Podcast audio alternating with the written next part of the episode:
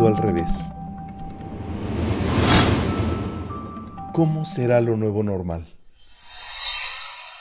Una paciente me preguntaba si regresaríamos a la anterior normalidad o cómo sería lo nuevo normal una vez que dejáramos atrás este mundo donde todo parece estar de cabeza. Un antiguo proverbio zen dice, el mundo entero está al revés, pero no es el mundo lo que está de cabeza.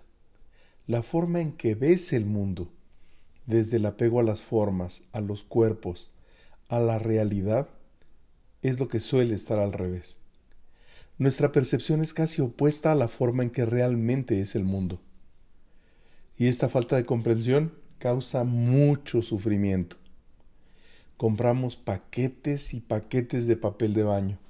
Adquirimos una despensa que se echa a perder antes de poder comerla.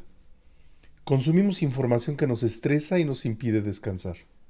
Nos llenamos de trabajo online para al final descubrir que aún en la reclusión no tenemos tiempo. Decidimos leer libros que antes no hemos leído y descubrimos que ahora tampoco tenemos calma para leerlos. Nos contagiamos, enfermamos y morimos, para después darnos cuenta que eso tampoco ha pasado. El maestro Zen, Norman Fisher, plantea seis caminos para enfrentar el camino. El camino está lleno de baches, observa tu inocencia, agradece, experimenta el vacío, hace el bien, evita el mal, aprecia tu locura y pide ayuda y finalmente ten la certeza de que cualquier camino es el correcto. Empecemos por el primer punto. El camino está lleno de baches. Hoy estás encerrado y te enojas porque quieres salir. Te obligan a salir a trabajar y te molestas porque quieres encerrarte para evitar el contagio. Te dijeron que todo terminaba en abril y pensaste, bueno, falta poco. Te dijeron que esto se extiende a mayo y piensas, ya basta. Hoy no hay evidencia de cuándo terminará todo requieres paciencia. Avanza, aunque el camino esté lleno de baches. Enfrenta tu agitación, recibe tus emociones, dales la bienvenida y permite que se presenten con dignidad. El segundo punto es la inocencia. Vivimos en un mundo donde la culpa la repartimos a diestra y siniestra y elegimos culpables. Y una vez que los tenemos identificados, les imponemos un castigo. Y si no encontramos un culpable enfrente, nos culpamos a nosotros mismos. Ese es un pésimo camino. De hecho, ese no es ningún camino. Si sustituyes la culpa por errores, entonces solo te queda aprender. ¿Qué voy a hacer con eso? ¿Qué puedo aprender de ellos? ¿Cómo puedo usarlos para seguir mi camino?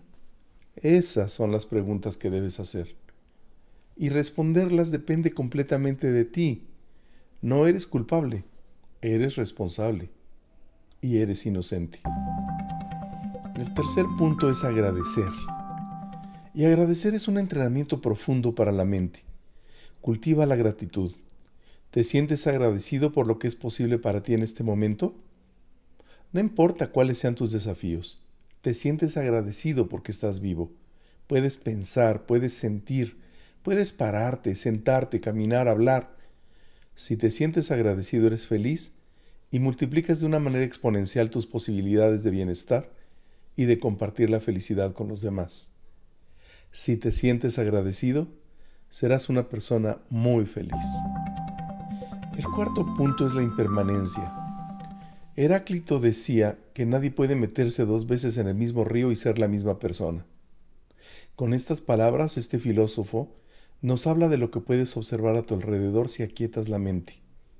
La gente se contagia, algunos mueren, muchos están enojados. No quieres estar confinado, quieres salir, quieres que te atiendan en los hospitales. No quieres verte obligado a ir a los hospitales. Sufres, todos sufren.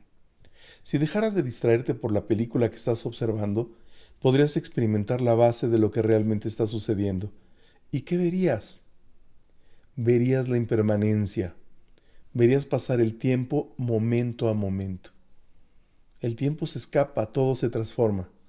Este instante ya pasó, el próximo aún no llega, y sin embargo en este momento no hay pasado ni futuro, Tan pronto como experimentas el ahora, ya se ha ido. Y no puedes saber con certeza cómo se transforma el camino ni a dónde te llevará. Incluso mientras continúas con tu sufrimiento. Incluso cuando eres profundamente feliz. Todo pasa. El quinto punto es haz el bien, evita el mal, aprecia tu locura y pide ayuda. Haz el bien. Hay un mantra muy poderoso para saludar a toda la gente y es ¿qué puedo hacer por ti este día? Evita el mal. Nota si lo que haces, dices o piensas es dañino o desagradable. Acepta la responsabilidad de lo que has pensado, dicho o hecho. Purifica tus pensamientos y las palabras poco generosas. Aprecia tu locura. Honra tus emociones negativas. Dales espacio y observa cómo se diluyen muy pronto. Incluso si desarrollas un sentido de aprecio humorístico por tus propios errores, agradece. Puedes reír de ti y de todos. Pide ayuda. No estás pidiendo ser perdonado. Pides ayuda y te fortaleces. Pide ayuda cuando lo requieras. Siempre la recibirás. Solo pide bien. Tu corazón sabe cómo hacerlo. El último punto, el sexto, es cualquier camino es correcto. Todo lo que pasa está bien. Incluso si algo va mal, también está bien. Estás en él. Puedes tener la certeza de que cualquier camino es correcto. Toma toda la negatividad, las malas circunstancias y las dificultades y conviértelas en camino. Sigue avanzando y de repente todo mejora. Hay alegría, salud, felicidad, reencuentros, abrazos. Sigues avanzando porque todo es camino, nada es eterno. Cada instante solo dura eso, un breve instante. Y justo ahí, donde te encuentras, ese es tu camino. Lo que parece estar de cabeza, el mundo que parece estar al revés, puede ser lo correcto. Antes no hubo normal. No puedes esperar que en el futuro habrá una vida normal. Sigue tu camino. Esto que estás viviendo hoy también va a pasar.